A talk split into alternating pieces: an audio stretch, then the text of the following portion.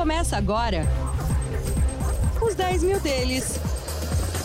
O reality cast que faz o seu tempo render. Muito bem, senhoras e senhores, estamos chegando. Ótima tarde para você que acompanha mais um capítulo deste reality que tem pele em jogo e 10 mil reais alocados na Bolsa Brasileira, nos bons, nos maus momentos. Vamos juntos até às 4 horas da tarde ao vivo na sua TC Rádio ou para você que nos acompanha na sua plataforma predileta de podcasts, a hora que você quiser, no dia que você quiser. Obrigado, viu, por estar com a gente. Quem me acompanha, você sabe, é o gestor de recursos que desenha a estratégia deste humilde programa. Carlos Castrucci, o CFA. Boa tarde para você, Carlos, tudo bem? Fala, Léo. Boa tarde, boa tarde a todos que estão nos acompanhando. Tudo ótimo por aqui, de volta pro estúdio agora. Pois é, o Carlos que estava desfalcando aqui o presencial nos últimos dois episódios em função do acidente que ele teve. É um escalador nato, aí foi pousar ali na base. O pé não ajudou muito não, tornozelo gritou, mas tá em franca recuperação e com bota. É que não dá pra ver nesse enquadramento aqui, claro, né? Mas tá com a bota aí na perna Direita. direita. Na perna direita. Essa bota que vai fazer companhia para você pelas próximas seis semanas? É, total de seis a oito semanas. Então faltam de quatro a seis aí. Tô jogando com quatro, né? Sempre no, no limite melhor possível. Tá certo. Agora, uma coisa é certa também. Bota em você, ouvinte investidor, o Carlos não vai dar. Bora mergulhar nos destaques da edição de hoje. Em meio à guerra, Ucrânia, Rússia, Rússia, Ucrânia, você vai conferir as atualizações das perspectivas macroeconômicas de acordo com o olhar do Carlos e saber como a nossa carteira desempenhou. Olha, não foi exatamente uma semana fácil. A carteira recuou 1,4%. Os 10 mil agora são 10.250 reais. Entre os destaques de hoje, para além dessa crise que a geopolítica impõe com a guerra, a gente também vai passear pelo mercado americano. Vamos contemplar o CPI e também passear pelo que a gente espera da super quarta do dia 16. Decisão de juros nos Estados Unidos, decisão de juros no Brasil. O Copom vem aí. Além disso, os destaques da carteira. Vamos falar muito de Natura e falar de Via, que olha. Não está performando nada bem. O mercado reagiu mal aos resultados que foram divulgados. Por quê? Será que há descolamento ou de fato a empresa merece mais essa porrada? Essas e outras a partir de agora, os 10 mil deles. Está começando! Este é o podcast Os 10 mil deles. Um reality que faz o seu tempo render. Carteira de notícias. Bora lá, meu irmão, vamos trocar uma ideia aí sobre o que rolou da semana passada para esta. Temos alguns assuntos para tratar, mas o principal, aquele que se impõe, é a guerra que persiste. Nós estamos vivendo hoje o 15º dia de guerra. No 14º dia da guerra, portanto, ontem, a gloriosa quarta-feira, reservou um dia de mais animação para os mercados globais, porque algumas evidências sugeriam pelo menos um início de esperança para negociações em torno de cessar-fogo ou de pelo menos uma estagnação na escalada do conflito. Pois bem, a manhã de hoje acabou trazendo fracasso no encontro que ocorreu na Turquia entre os ministros das relações exteriores de Rússia e de Ucrânia. Não houve um desfecho positivo, foi muito difícil para o ministro das relações exteriores da Ucrânia ouvir a pessoa que ocupa a mesma pasta, no caso da Rússia, e o desfecho foi absolutamente zero. Não houve qualquer tipo de positividade para um avanço, para uma melhora no cenário da guerra. E nós temos, de outro lado, uma preocupação que já ganha status de estrutural. Todo mundo está muito aflito sobre como Putin deve manejar uma guerra que até prova em contrário. Neste momento ele calculou muito mal. Conforme ele vai ficando cada vez mais acuado, qual espaço resta para uma saída entre mil e uma aspas, porque todas as atitudes até aqui impedem que ela seja plena, mas para uma saída entre muitas aspas honrosa.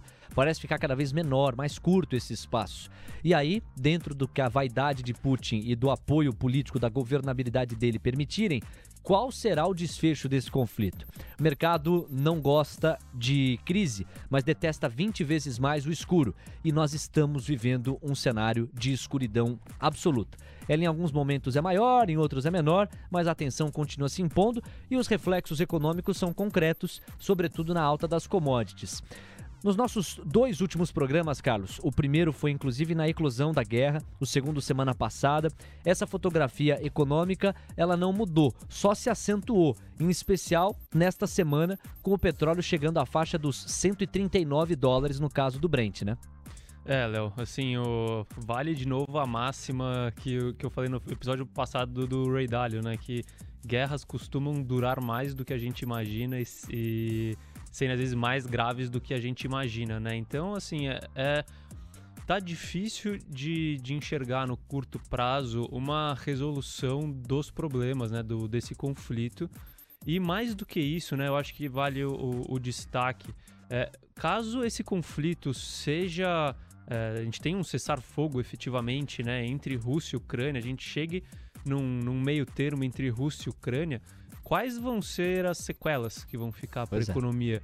As sanções vão ser retiradas 100%, será? Então, do, do da Rússia? Eu ou será que as sanções se mantêm? É. Com, as sanções, com as sanções se mantendo, mesmo num cenário de normalização de conflito, a gente continua com o problema econômico, né? Então, assim, tem muita coisa para rolar ainda, a gente tem que acompanhar de perto. É um jogo de estratégia muito forte, né? E a gente viu também as demandas que a Rússia fez à Ucrânia no começo dessa semana, né? Sim. É, com relação para acabar com o, com o, conflito. E você vê que assim, eles estão puxando a corda o máximo possível, é. né? Então, assim, tem muita água para rolar, eu acredito. É, dois complementos. O primeiro é que essa negociação, essa proposta dos russos, é basicamente algo como rasgue a sua soberania, rasgue a sua autonomia, se curve aos meus interesses, e aí pronto, olha que fácil. Eu saio do seu país e tudo fica bem. Não, tudo não fica nada bem se você considerar que para os ucranianos a destruição é muito forte, a infraestrutura do país está totalmente comprometida. Hoje nós mostramos ao longo da cobertura, e aqui eu me refiro ao Expresso da Manhã, imagens das mais dramáticas. Me parece que foi o dia mais dramático em fotografias dentre as que nós mostramos. Mostramos valas comuns, onde estão sendo, eu não vou nem usar enterrados, mas lançados corpos que se avolumam a cada hora que passa, dependendo da região ucraniana.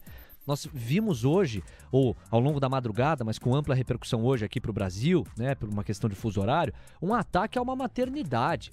Quer dizer, que uma guerra é a suspensão por definição da ética, nós sabíamos.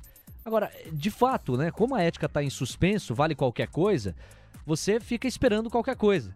Mas acho que nem o mais frio esperava que uma maternidade viesse a ser atacada. Cenas de, de mães ainda em trabalho de parto, muitas vezes, ou se preparando para esse trabalho, tendo que fugir ensanguentadas. É das coisas mais perversas que eu vi ao longo da minha vida.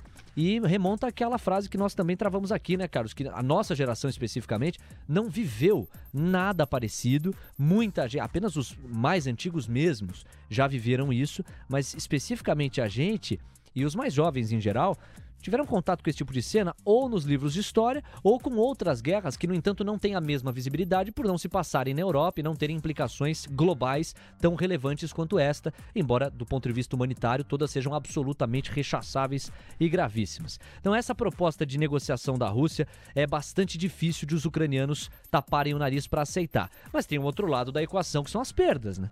Os ucranianos olham ao mesmo tempo e falam: meu, até quando a gente vai conseguir resistir? Com qual arsenal a gente vai fazer frente ao ataque dos russos?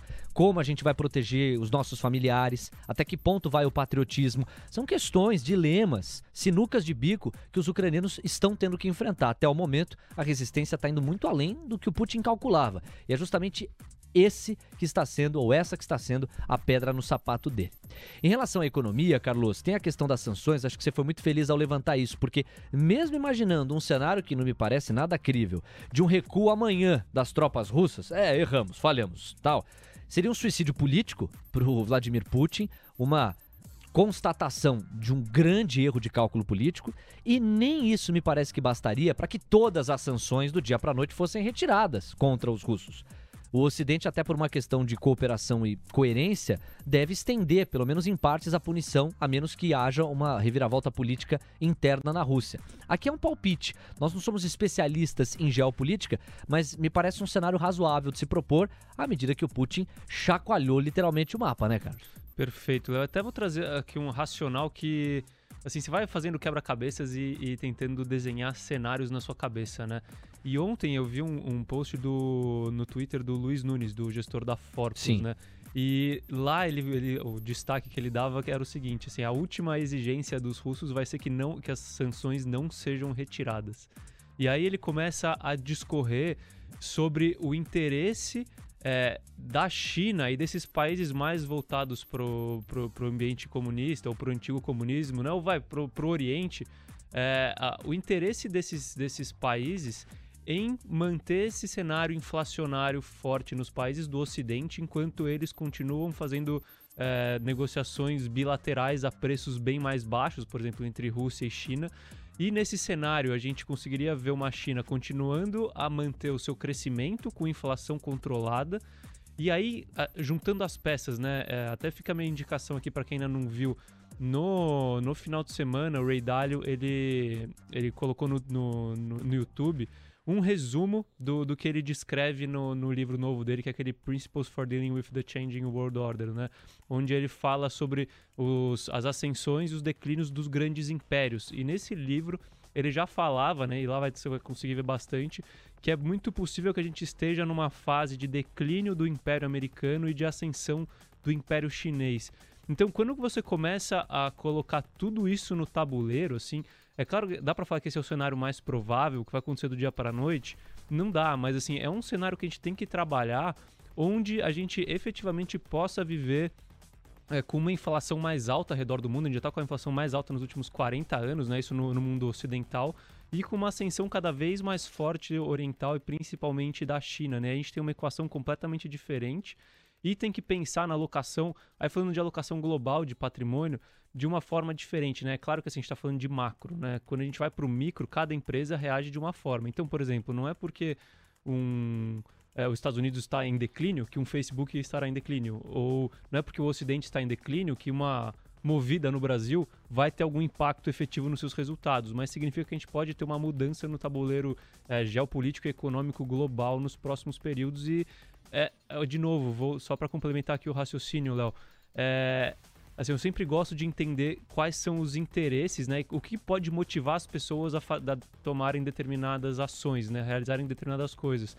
E essas motivações, para mim, parecem válidas quando a gente fala entre em, em, China e Rússia, sabe? Eu não sei se são elas, mas são motivações possíveis. Então é muito bom a gente manter no radar todo esse cenário. Por certo. É, a gente, por convenção, passou a chamar o mundo depois da Segunda Guerra Mundial, ou a maneira como o mundo passou a se organizar, já no contexto da Guerra Fria, sobretudo ao, ao final do, do, período ali da União Soviética, com a queda do Muro de Berlim em especial, é possível cravar que a nova ordem internacional, ela teve Estados Unidos à frente, protagonizando, ditando os ritmos da agenda e das pautas, o grande reinado, digamos assim, dentro do planeta. E de fato, a gente está vendo um Oriente muito aquecido, uma China que é nada de braçada, tem um volume de crescimento espetacular e que continua indo na contramão, inclusive da economia americana, que já tem uma inflação de 7,5% rodando nos 12 meses últimos acumulados. Pense em elevar os juros e o Jeremy Powell, o presidente do Banco Central americano, já anunciou esse compromisso para o dia 16 ao passo em que a China tem diminuído os juros para continuar fomentando o crescimento econômico. Então, além de tudo, quando você olha para uma perspectiva de curto prazo, a gente vê a China num outro timing, com uma outra pegada, enquanto os Estados Unidos estão em alguma medida na contramão, pelo menos no sentido da política monetária e da perspectiva de crescimento econômico. Fora os problemas domésticos que os Estados Unidos têm para manejar, e aí esse é o ônus de uma democracia. Apesar dela ser na minha é, maneira de enxergar o mundo, e eu não estou muito disposto a abrir mão dessa visão, não, o melhor de todos os jeitos de governar se mostrou entre todos o menos pior foi a democracia. E eu acredito bastante nisso, embora ela precise de constantes aperfeiçoamentos. A vantagem de você estar tá numa autarquia é que você não precisa lidar com uma coisa chamada opinião pública, não precisa lidar com uma coisa que chama-se Congresso, cuja barganha de negociação muitas vezes não se pauta por linha programática, consistência programática, e sim por outros interesses muito mais escusos para é, tentar ser elegante aqui. Então, é, realmente, a gente tem timings também distintos do ponto de vista institucional e burocrático. Carlos, dia 16 está chegando, é quarta-feira que vem decisão da política monetária no Brasil e nos Estados Unidos. Para os Estados Unidos, consenso aponta para 25 pontos base. No Brasil, Copom, consenso está apontando para 100 pontos base. Eu queria o teu comentário, porque é a última vez que nós vamos falar antes desta decisão ou super decisão de juros. Já na quinta que vem a gente vai repercutir o que foi a decisão de juros. Vamos calibrar um pouco aí das tuas expectativas. Me parece que as altas estão contratadas. Acho que o grande ponto, a grande notícia é a forma como as autoridades monetárias vão se posicionar aqui e lá a respeito da guerra e o que projetar para 2022, não é por aí? Perfeito, Léo. É, assim, a gente até a última vez que a gente comentou mais a fundo sobre política monetária, principalmente nos Estados Unidos, a gente estava num cenário onde o meio por cento era mais provável, né? E agora o ponto 25 é mais provável, pelo menos segundo o mercado, e também eu, eu iria no, na, em linha com o mercado, é, principalmente por conta dessa mudança de cenário, todo aquele racional que a gente discorreu sobre o impacto de um aumento de juros quando a gente tem uma inflação de oferta, né? Que pode acabar restringindo ainda mais oferta, ou seja, a criação de nova oferta e assim em diante. E é um cenário mais nebuloso, onde o crescimento econômico pode ser bastante impactado né, com, com o conflito. Então, para Estados Unidos, eu acredito que a gente deve esperar efetivamente essa questão do, do ponto 25. O que a gente tem que prestar atenção também é como que vai ser o, a, o cronograma de retirada de estímulos do, do, dos Estados Unidos do ponto de vista fiscal, né? De recompra de títulos, é, e de até de começar a vender é, e diminuir o balanço do Banco Central americano. A gente viu hoje o Banco Central Europeu, por exemplo, é, assim surpreendendo as expectativas e anunciando um ritmo mais é, acelerado de, de, retirada de estímulos. Então fica esse ponto para a gente analisar e principalmente também no discurso depois da, da decisão para ver quais são os caminhos e como que é, as, as autoridades do, do Fed vão tentar nortear as expectativas do mercado. Fala, pode falar. Não, diga, diga, pode, pode completar. É, não, e aí falando de Brasil, Brasil tá um pouco mais, assim, o Brasil eu acredito tava mais, tava sob controle, assim, a, vai, a expectativa de subir um ponto percentual até hoje. Porque hoje a gente teve a notícia nova, né? Que é a Petrobras repassando o custo do combustível e aumentou muito, né? Então, se não me engano, o diesel acho que foi 90 centavos isso. o litro e gasolina, gasolina 60, 60 e pouco. Então, assim, isso é uma porrada de inflação contratada gigantesca, entendeu? Então. 0,4 é, 0,4 ponto percentual, pelo que o Beida contou pra gente mais cedo, pro IPCA em 2022. Então, é, é, assim, você tentando reduzir a inflação, você já tem mais 0,4 contratado para cima, né? Além do que a gente já tinha, é, é muita coisa, né? Então, assim, eu, eu acho que o, Sena, o tabuleiro é, fica um pouco mais é, incerto para a política monetária brasileira. E além disso, a gente tem também as, todas as revisões de taxa Selic no final do ciclo que estão tendo, que a gente já falando em quase 14, né? 13,75 e o, as decisões do Banco Central têm tentado sempre é, correr de acordo com o consenso, né? Então isso pode acabar pressionando negativamente, né? Eu já discorri isso em outras ocasiões, eu acredito que do patamar que a gente já está, já está esperando, assim, você subir mais ainda do que isso, é, na minha visão, é mais impacto negativo na economia do que positivo para a inflação, né? Acho que dificilmente a gente consegue é, controlar a inflação vinda de oferta, assim, com juros muito, assim, saindo de 12 para 14, sabe? 12 já é alto. Né? Olha, aproveitando o gancho, deixa eu pagar uma informação que mereceu destaque urgente no painel Mover Pro. Senado inicia a votação de projeto de lei da conta de compensação para combustíveis. Na esteira do que a gente acabou de falar aqui, esse repasse que foi comunicado pela Petrobras nas refinarias de 90 centavos no caso do diesel, 60 centavos aí, praticamente 60 centavos no caso da gasolina. O Senado já há algum tempo vem discutindo alternativas, caminhos, meios para manejar essa alta dos combustíveis, tentar atenuar em algum sentido isso e acaba de iniciar a votação ou de ser iniciada a votação do projeto de lei que volta o olhar para a compensação no caso dos combustíveis. E aí tem risco fiscal na veia, para a gente ver como os nossos eh, nobres políticos vão manejar essa discussão e qual vai ser a sustentação fiscal daquilo que se quer propor para atenuar essa alta dos combustíveis.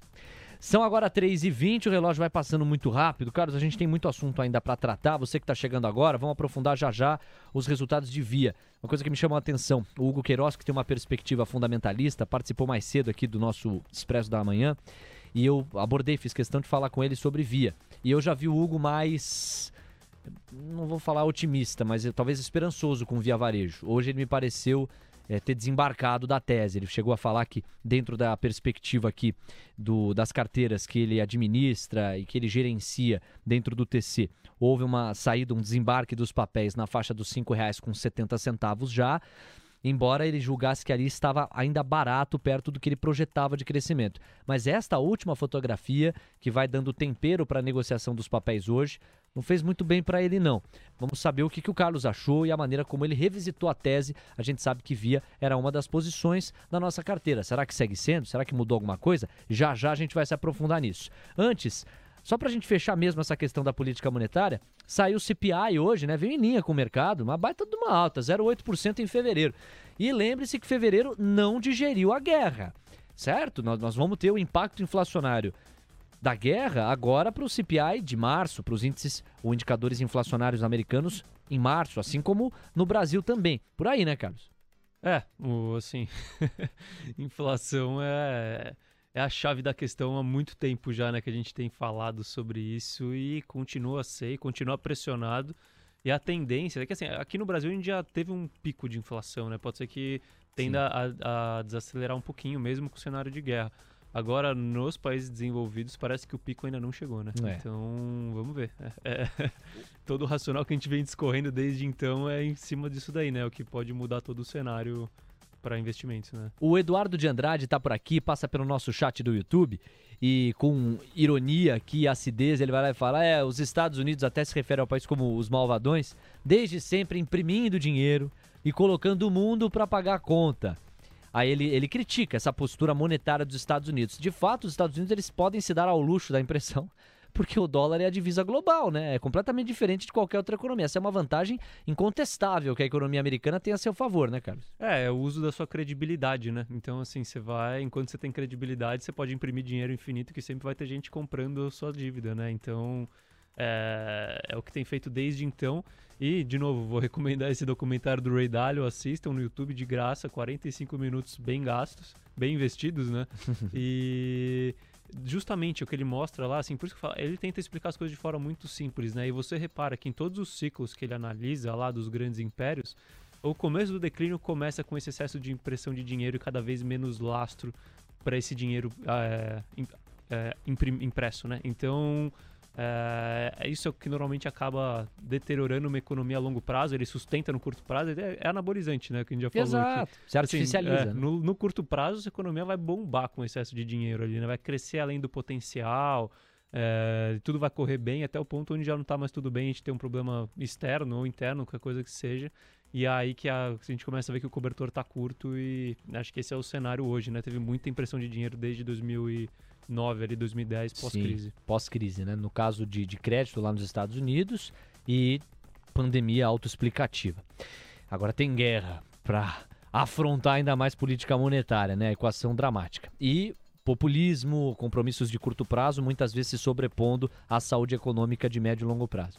Carlos, falar rapidamente de commodities. Petróleo, puxa, no oferecimento de volatilidade, foi, voltou, voltou mais um pouco, foi de novo, um pouquinho mais além. Impressionante, chegou a bater 139 dólares, fechou, no entanto, você está pegando de ontem, né? 111 dólares.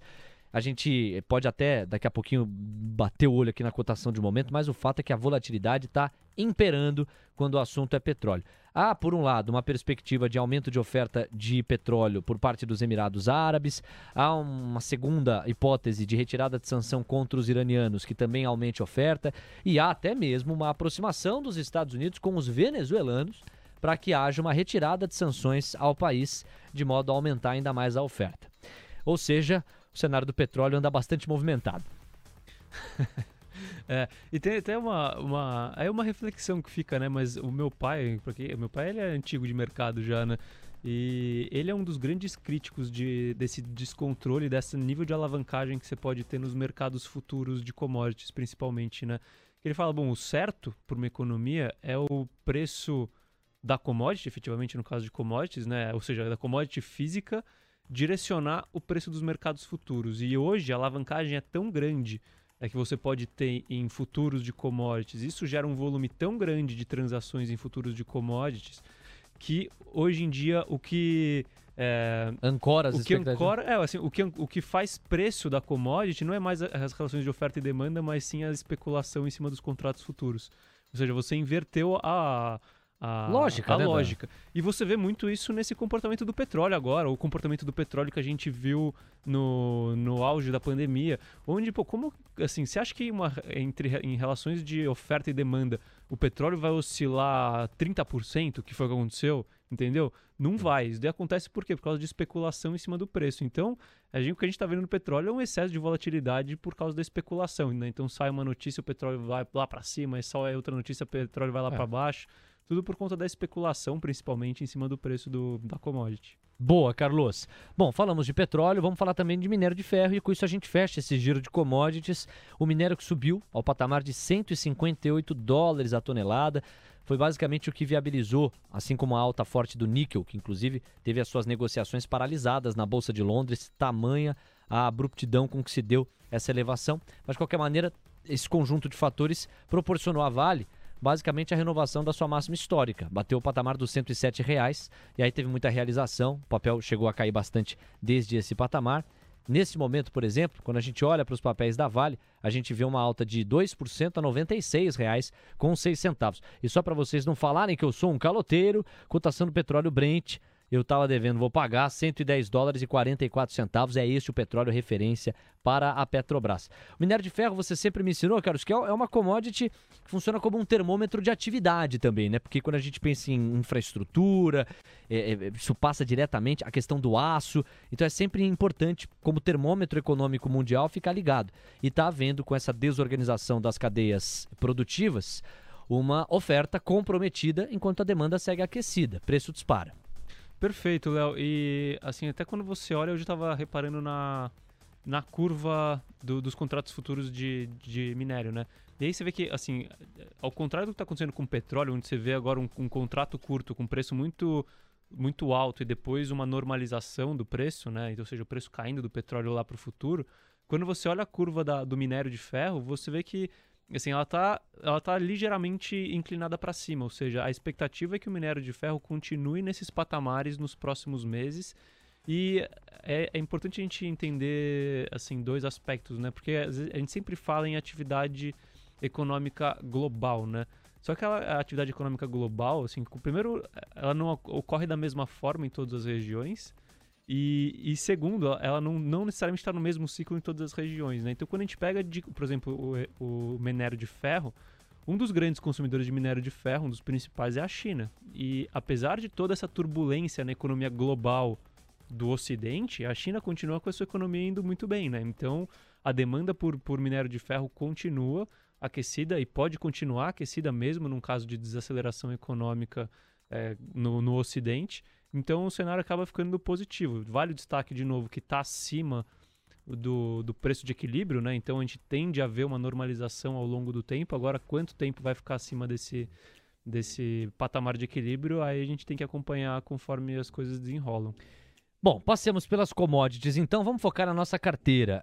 O Ibovespa recuou 1,1% da semana passada para esta. Lembrando que os dados aqui, por razões até claras, eles são sempre os de quarta-feira, porque na quinta, quando nós falamos com vocês, nós estamos ao vivo, então o mercado está se mexendo. Então, de quarta-feira passada para ontem, nós tivemos um IBOV recuando 1,1%, enquanto a nossa carteira, o nosso portfólio, recuou 1,4%, quer dizer, levemente acima em termos de recuo do que o Ibovespa.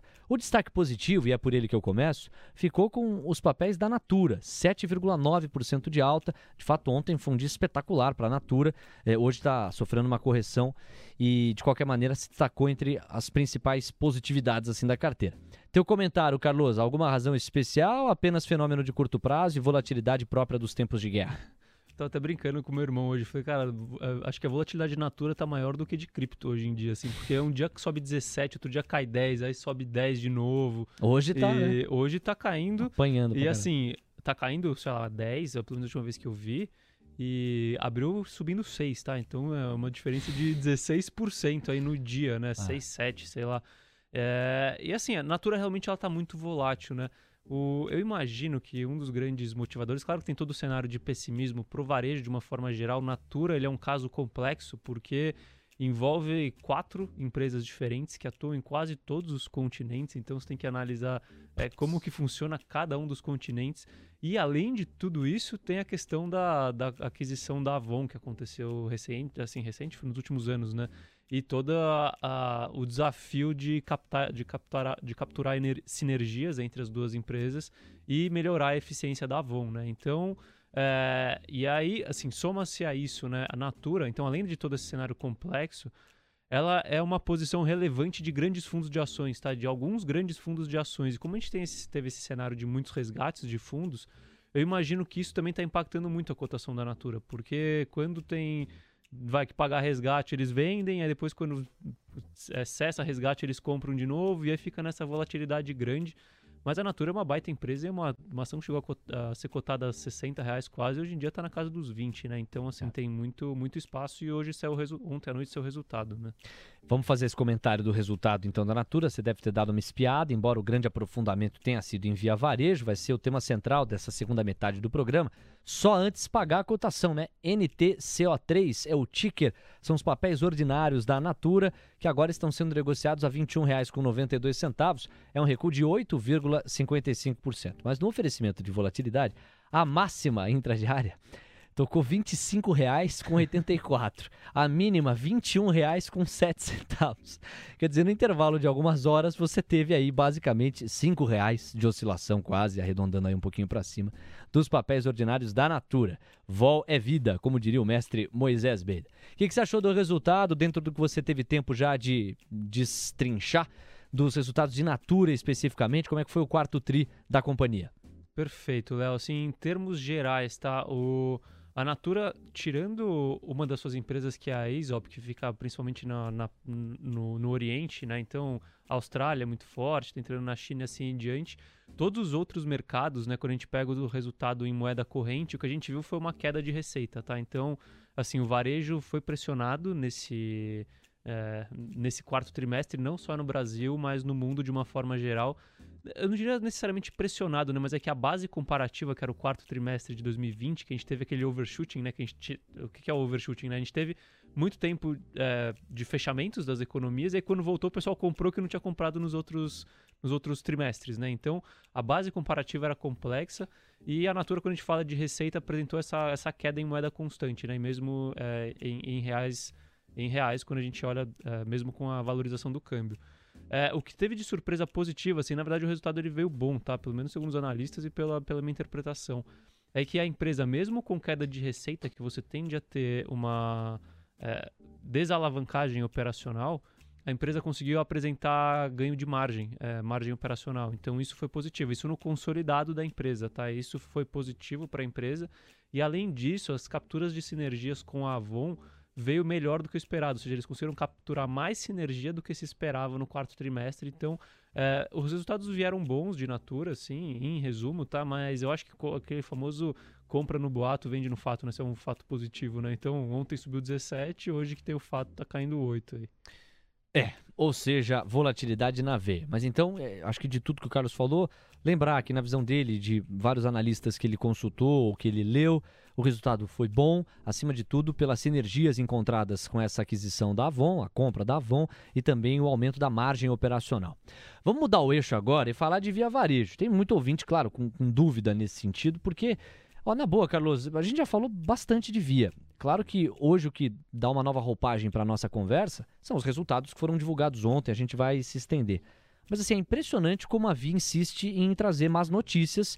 Não estou falando de resultados, tá? Estou dizendo em termos de cotação, de negociação, já há algum tempo. Eu estava fazendo alguns cálculos aqui, olhando o terminal de negociação. Nos últimos 12 meses, a Via acumula uma queda de quase 80%, 75%. E é claro que se de um lado você tem, na visão de conjunto, o setor do varejo como um todo amassado, não dá para equiparar esse amasso geral do varejo com a performance específica da Via. Ela sofre mais do que outras, embora a Magalu também tenha sofrido e muito, embora fosse também, e com isso eu fecho aqui os emboras, uma das mais queridinhas do mercado. Então eu quero te passar a bola, mas também quero fazer essa observação, porque já faz um tempo que a gente sempre que vai falar de Via, puxa, caiu de novo. Ih, olha aí, foi o destaque negativo da semana. Não está sendo fácil. Teve base? Quando você revisita a tese e contrasta com os resultados do quarto trimestre, qual balanço fazer?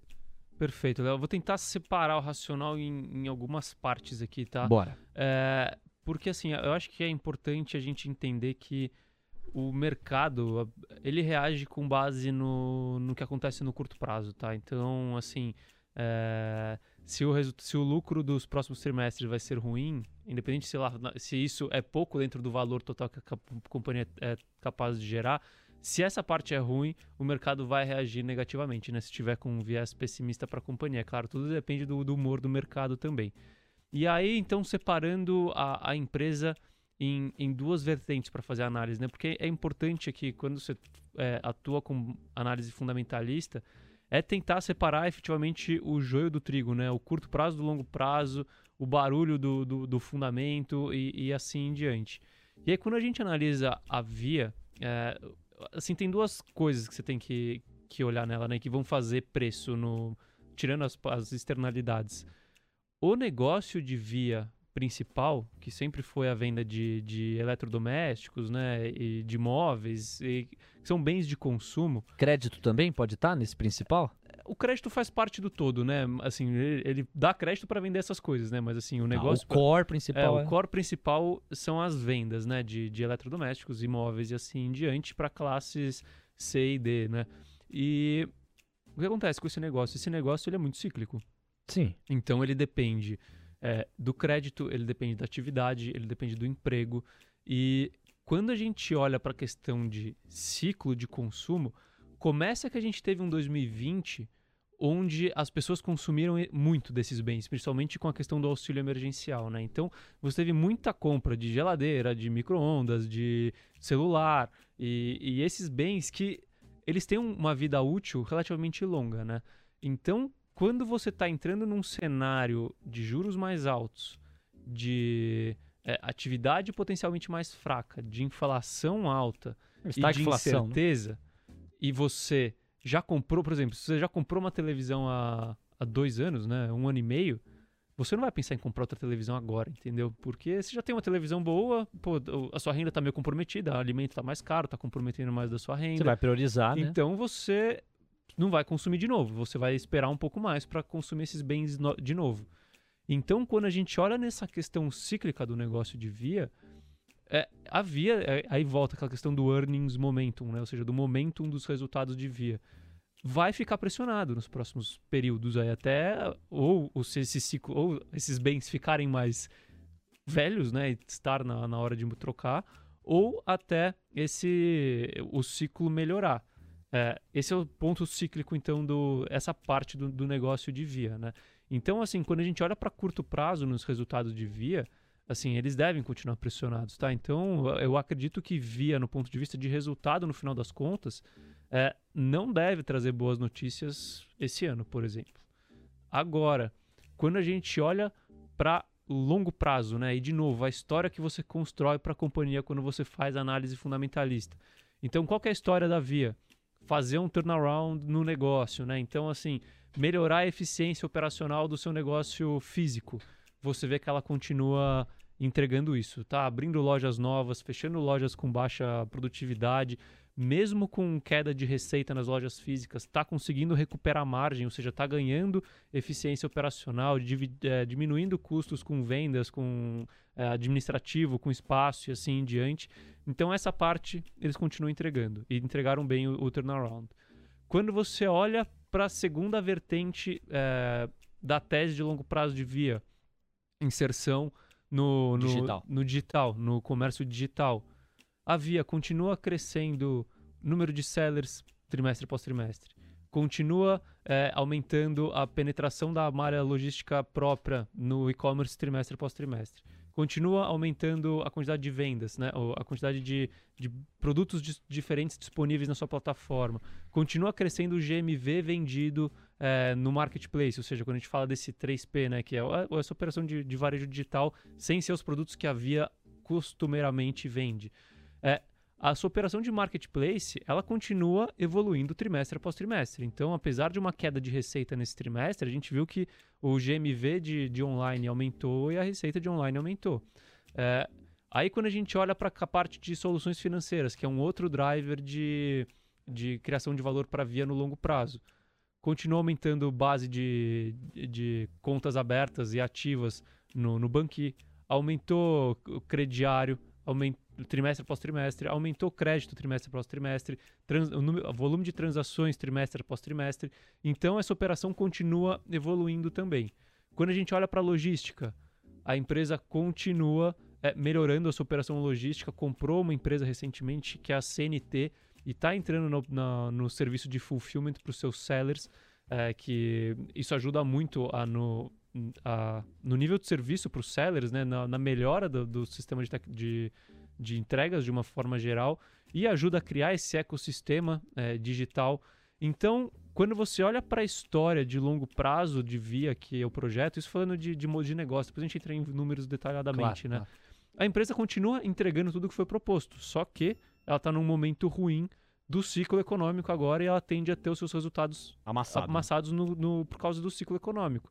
Mas se ela continuar entregando o que ela vem entregando no ponto de vista operacional, do que ela se propôs a entregar, e se ela se mantiver viva, né, que eu acho que essa é a grande, a grande questão que colocam hoje, né, a via pode quebrar e não sei o que lá, se ela continuar viva e atravessar esse ciclo ruim econômico, a hora que volta um ciclo bom, ela está pronta para capturar muito resultado, entendeu? Então, é muito importante você separar uma coisa da outra. Então, uma coisa é o resultado de curto prazo, outra coisa é a história da empresa, o que ela está entregando e ela tem entregue o que ela se propôs a entregar desde quando a nova diretoria assumiu. Dentro dessa história que você criou, na hora de contrastar com os números para ver se essa história ainda fica de pé, e você defende aqui que está de pé numa perspectiva de longo prazo, qual que é o peso em termos de risco que você concede, dá para uma eventual quebra? Hoje, dentro da tua matriz de risco, como gestor, em qual porcentagem você estima que a via possa correr risco de quebra? E uma pergunta oposta. Qual a porcentagem, que não precisa ser cravada nem escrita em pedra, mas assim, uma referência que você atribui ao cenário de ela ser comprada, adquirida, porque ela está tão descontada, está tão barata, tão sangrada, que eu fico imaginando, dentro do tabuleiro das varejistas, até pelo know-how de crédito que ela tem, o quanto que não ficaria sedutor para uma concorrente flertar com a possibilidade de adquiri-la. Como é que você trabalha com esses dois cenários? Perfeito, Léo. É, começando pelo cenário de, de, de quebra, tá? Para mim é muito baixo, né? Assim, pra, pra, apesar de, de, de, ter toda essa narrativa de que Via tem, tem esse risco grande de, de quebrar e que é uma consumidora de caixa e coisa do gênero e a estrutura de capital é ruim, assim, a Via sempre operou com esse tipo de estrutura de capital e, de novo, né, grande parte do endividamento é justamente o que, o que ela capta de um lado do banco para passar para o crediário do outro lado, né, para repassar para o seu consumidor. Então, ela toma aqui, empresta aqui e depois, assim, recebe aqui e paga aqui. Então, para a Via quebrar, é, ela precisa fazer muito mal ao seu crediário, ou seja, ela precisa perder muito dinheiro no crediário e não ter capacidade de pagar de volta os bancos que, que, que, ela, ela, intermedia, né? O CDCI, Sim. né, que a gente fala. É, é, ela intermedia esse crédito entre banco e consumidor final, e esse é o crediário. Então, assim, para Via quebrar, ela, você tem que acreditar. Para você acreditar que Via tem grandes chances de, de quebrar ou de precisar de uma reestruturação e coisas do gênero, você tem que acreditar que a Via vai tomar muita inadimplência no seu crediário e com, essa, com esse nível de inadimplência, aí sim ela vai ser incapaz de repagar suas dívidas e aí, não conseguindo repagar suas dívidas, vai precisar passar por um processo de reestruturação. É, esse é o cenário, tá? Então, eu não acredito que isso seja provável. Então, claro, tem probabilidade? Tem. Mas se eu fosse colocar a probabilidade, eu colocaria como muito baixa, assim, vai 10%, chutando um número Ótimo, aqui. porque isso ilustra é. bem a maneira como você enxerga. E o cenário oposto, que seria literalmente oposto, né? Ela ser adquirida, isso costuma se traduzir numa fortíssima alta. Léo, é... esse é um cenário assim que eu gostaria que, que, via, que viesse uma proposta de compra de via, assim, eu gostaria, óbvio, porque aí você vê que realmente tem gente interessada e que destrava valor e assim em diante. Mas é o que eu falo, assim, apesar de Via estar negociando a um patamar muito baixo né, de valor, ou seja, é de graça, né? Se olhar em dólar, então, assim, é, a Amazon deve gastar isso com café por, por, por mês, né? É, então, assim, é, é, é, tá muito barato. Mas a operação é muito complexa, Léo. Assim, se, você não está comprando uma empresa fácil de gerir, você está comprando uma empresa que tem, sei lá, mil lojas, sabe? Você tem que gerenciar mil lojas físicas. Uma empresa que tem essa questão do passivo trabalhista, que, que acaba te criando um problema, um né? problema, assim, e um, pô, será que pode vir mais, né? É, é abre um precedente. É, né? abre o um precedente. Então, assim, apesar de estar muito barata, eu, eu torço para que alguém venha e queira comprar via, até para destravar um pouco de valor. Mas eu acho pouco provável, porque é muito complexo, entendeu? Por exemplo, imagina uma Amazon que tem essa operação toda redonda, não tem mil lojas nem nos Estados Unidos, vem aqui pro Brasil para pegar, operar mil lojas, pegar loja em Manaus, loja, assim, em lugares, em regiões gigantes, difíceis de operar e trabalhar com malha logística. Então, é, eu acho pouco provável, assim, o que eu acho que poderia acontecer seria uma combinação de negócios, por exemplo, com Americanas, porque aí elas são complementares, né? Hum. Enquanto Americanas tem lojas mais voltadas para para bens de baixo valor, né? Então, muita questão de, de, de comidinhas, de, de coisinhas de baixo ticket, né? Que são de consumo mais recorrente. A Via tem mais essa questão do- da linha né? branca, dos, dos bens de consumo. Discricionário? É, de bens de consumo, né? Que são mais duráveis, né? E, então, assim, aqui poderia ter alguma espécie de complemento. Ah, então, eu acho que por aqui poderia sair Mais fusão do que aquisição. mais fusão do que aquisição, uma combinação de negócio. Bom, vamos para a fotografia e com isso a gente fecha, né? A fotografia dos números da, da Via. Porque você separou de negativo alguns pontos que você já antecipou, de positivo outros, mas olhando para os números, quais foram os que mais te chamaram a atenção? Assim, ó, falando dos negativos, né? O que chamou atenção no ponto de vista negativo, primeiro foi a queda do GMV, que eu falo do, assim, eu gosto de olhar a Via diferente do que a Via mostra, tá? Porque a Via mostra, é, ele mostra o GMV de lojas. O que é GMV? GMV é, é o valor bruto de mercadorias vendidas, Tá. tá? É, como que a Via gosta de, de colocar isso? É o, é o GMV de lojas, ou seja, quanto foi vendido nas lojas físicas, o quanto foi vendido nas lojas no, no no- digitalmente, né, online. E aí no online ele separa entre 1P e 3P. 1P é venda direta, 3P é venda de terceiros. É, só que, para mim, é, o negócio de lojas e o negócio de 1P online, eles são complementares um rouba a venda do outro, tá? Até porque os vendedores digitais que eles consideram, né, entra como venda online. Não, eles são complementares ou eles roubam um ao outro? Os Porque- dois, assim, porque a- ao passo que eh, você consegue aumentar o seu, seu volume de venda total, quando você considera. É melhor assim você ter online e offline.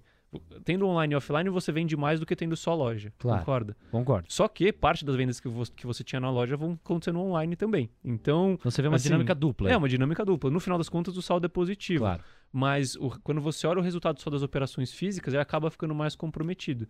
E por isso eu gosto de olhar os dois juntos, né? E aí quando você olha os dois juntos, você vê que assim, o desempenho de lojas foi muito ruim, caiu 24% na comparação ano contra ano. E isso, de uma forma geral, gerou uma queda de 13,4% nas vendas de 1P, ou seja, nas vendas diretas no quarto trimestre. É, então isso foi negativo. E uma empresa que, nesse valor, eu falo, ninguém espera crescimento nesse valor de, da companhia, né? Mas numa empresa que teoricamente você espera crescimento, você ter um resultado desse trimestral, ele é ruim. Era inesperado? Não era, de forma alguma, tá? Já tá isso já era algo que, que vinha sendo falado, mas mesmo assim, quando sai é, o fato e é negativo, ele impacta. Então esse foi um ponto po- negativo e vem a questão do ciclo que a gente comentou. É, Bom, acho que assim, de negativo principalmente foi isso, tá? De novidade, assim. E tem a questão também das, das despesas trabalhistas, né? Com, com aquela, no- aquela bomba que, foi, que soltaram no, No terceiro, tri, trimestre. é. Mas que agora a gente está vendo efetivamente os efeitos disso no caixa e na Consumo de demonstração de, caixa, é. resultado.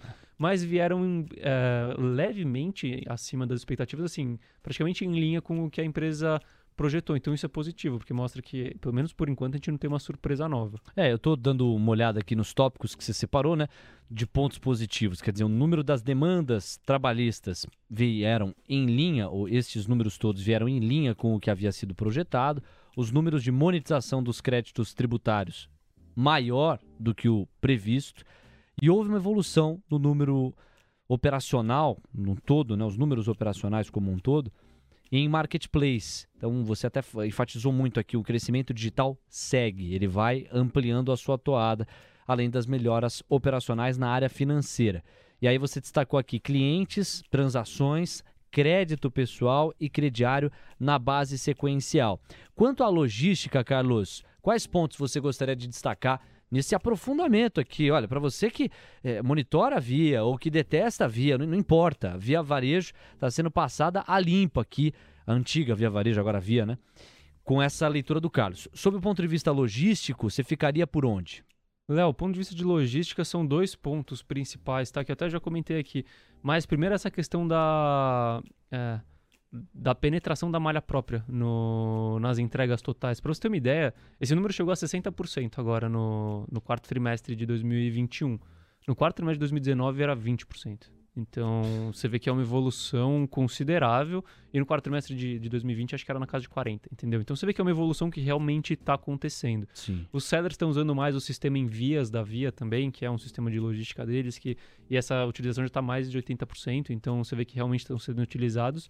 E essa aquisição da CNT, que foi agora no primeiro trimestre de 2022, né? Que, de, que ajudam e aceleram a entrada da, da Via no, nesse serviço de fulfillment, que realmente melhora o nível de serviço é, para os sellers. Isso, de certa forma, ajuda a, a fechar o, o, ciclo e fazer com que os sellers optem por vender na Via, né? E que faça também os clientes optarem por comprar na Via por ter uma entrega, né, pelo menos dentro do prazo e cada vez mais, mais rápida. Tá aí. Então, a logística também passada a limpo. E aí, para a gente fechar, você está apostando numa perspectiva aí de futuro para uma melhora no ciclo financeiro, o que convenhamos não está tão fácil de estimar. O cara já foi taxativo aqui, ó. 2022 não deve ser um ano, mais uma vez, em que a Via vai trazer boas notícias sob o ângulo do mercado. Quem, no entanto, vai colhendo os degraus que ela está ou acompanhando, monitorando os degraus que ela está avançando, consegue projetar um futuro muito mais promissor para a companhia. Então você está baseando assentando a tese numa melhora, melhoria do ciclo financeiro, sobretudo no que diz respeito a ciclos econômicos, mas também em relação de estoques, fornecedores. E aí você anota aqui geração de caixa operacional, um bilhão e meio de reais. Como é que eu posso entender esse tópico específico aqui? É uma projeção ou é uma constatação? Léo, é, esse é, para mim foi a principal notícia positiva tá, do, do, do resultado. Porque tem muita assim a, a Via ela vem consumindo caixa ao longo de 2021 é, principalmente por conta do, do seu capital de giro da gestão do capital de giro né? Então o que, que é isso? Então é, tá pagando tava pagando fornecedor mais rápido do que o normal tava acumulando muito estoque com estoque de emergência que eles estavam chamando por causa do dos problemas de restrição de oferta e problemas na cadeia de suprimento eles estavam querendo garantir estoque para continuar conseguindo vender é, e ter o produto disponível então tudo isso acaba consumindo caixa, né? E quando a gente fala de uma empresa onde a estrutura de capital já é bastante é, comentada, né? E, e, as pessoas têm um certo pessimismo com relação à estrutura de capital e que consome caixa entrando num ciclo ruim, aí sim você tende a criar essa expectativa de aumento do risco de, de inadimplência, de uma necessidade de reestruturação no capital da companhia. E aí o que a empresa é, apresentou no quarto trimestre foi exatamente uma normalização no seu ciclo financeiro, efetivamente, da operação. O que, que é isso? Melhorou o prazo de. Assim, começou a pagar os fornecedores com, com prazo maior, então isso é mais caixa entrando.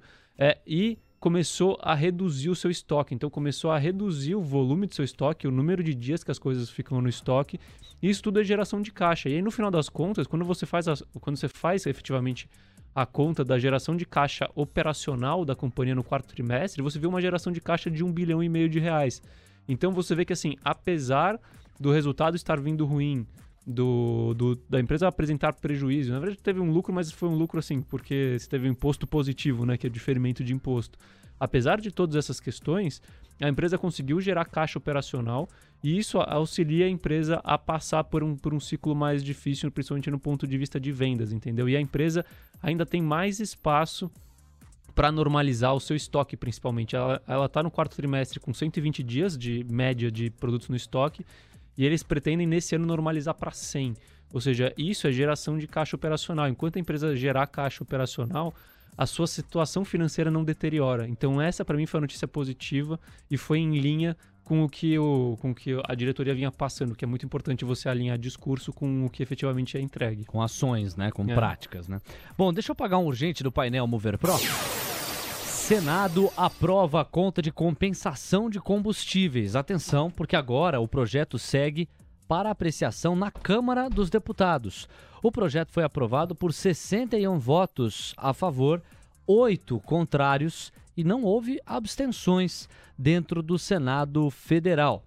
Agora a gente vai ter a expectativa aí de saber como o mercado digere. Você vai ter a cobertura completa na sequência da programação da TC Rádio com o glorioso Expresso da Tarde. Mas por hora, registrar algumas movimentações que se acentuaram nos últimos minutos. Primeiro, contratos futuros de dólar, o chamado Dolfut Dolfoot chegou a estressar mais de 1% em determinados momentos.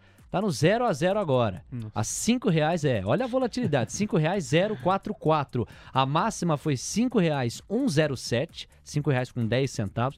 Agora está em cinco reais com 4 centavos, praticamente no 0 a 0. O Ibovespa, que chegou a tocar mínima em 111.800 pontos, já está em 113.400. Agora o recuo é mais tímido, de 0,48%. A curva de juros, e alguns contratos dela, chegaram a bater 30 pontos base de alta, de estresse, de aumento no pedido de prêmio, pois bem, ela está mais comportada, ainda com um viés de estresse de ponta a ponta, mas muito, muito mais comportada. Em média, que os contratos estão avançando, vai 13 pontos base, 14 pontos base. O estresse maior está no contrato DI1F 24, 21 pontos base mais de prêmio e o contrato a 12,81% ao ano. Dolfut acaba de bater a mínima intradiária, mínima intradiária da moeda americana nos contratos futuros, R$ 5,041 no limite, para ir para R$ 5,00 com 3 centavos.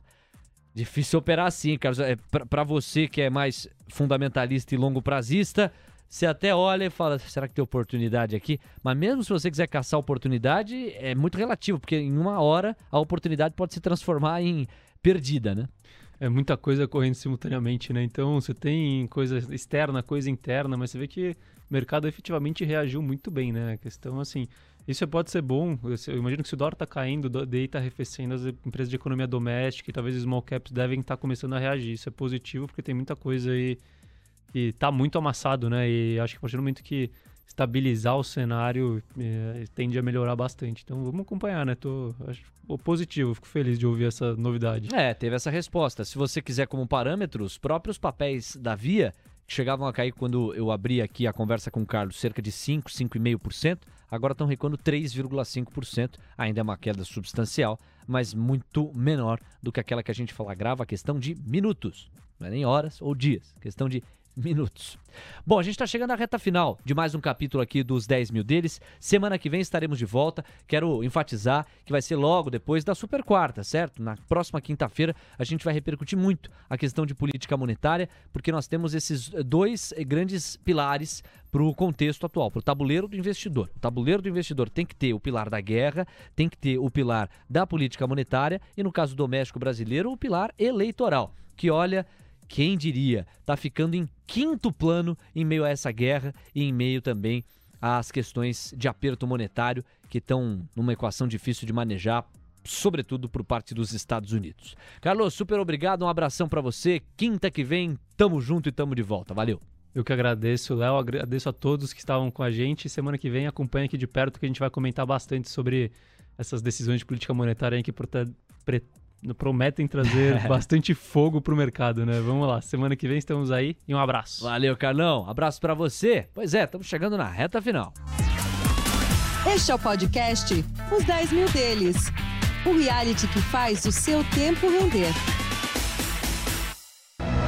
Você fica agora então com Gabriel Medina, Mariana Galvão, Diego Kerber, o glorioso André Dias Neles, Catarina Kobayashi, Léo Pinheiro, a equipe audiovisual que dá tom à nossa transmissão. Valeu, tamo junto, galera. Obrigado pelo carinho, pela audiência, pelas mensagens.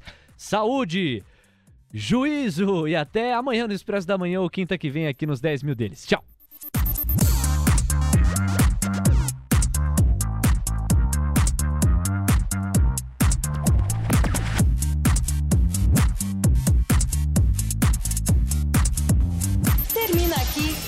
Episódio de Os 10 Mil Deles, o reality cast que faz o seu tempo render. Disclaimer.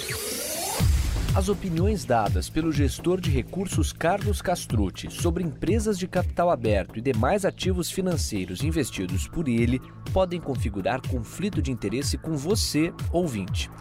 Deste modo, reflita sobre a precisão e a validade dessas opiniões a partir dos seus próprios critérios Além disso, qualquer comentário sobre investimentos reflete única e exclusivamente a opinião do Carlos. Não se trata de qualquer recomendação de investimento. Ressaltamos ainda que a participação dele não tem como objetivo a venda dos serviços da Roa Asset Management, empresa da qual é sócio e por onde realiza os investimentos dos 10 mil reais iniciais do projeto. O investimento destes recursos vem sendo realizado pelo Carlos da mesma forma como são investidos os recursos dos clientes da ROA. O projeto Os 10 mil deles persegue as melhores práticas mundiais para o mercado financeiro na atuação de Carlos como gestor de recursos. Assim, ele não vai comunicar alterações na estratégia de investimentos antes de executá-las para os próprios clientes.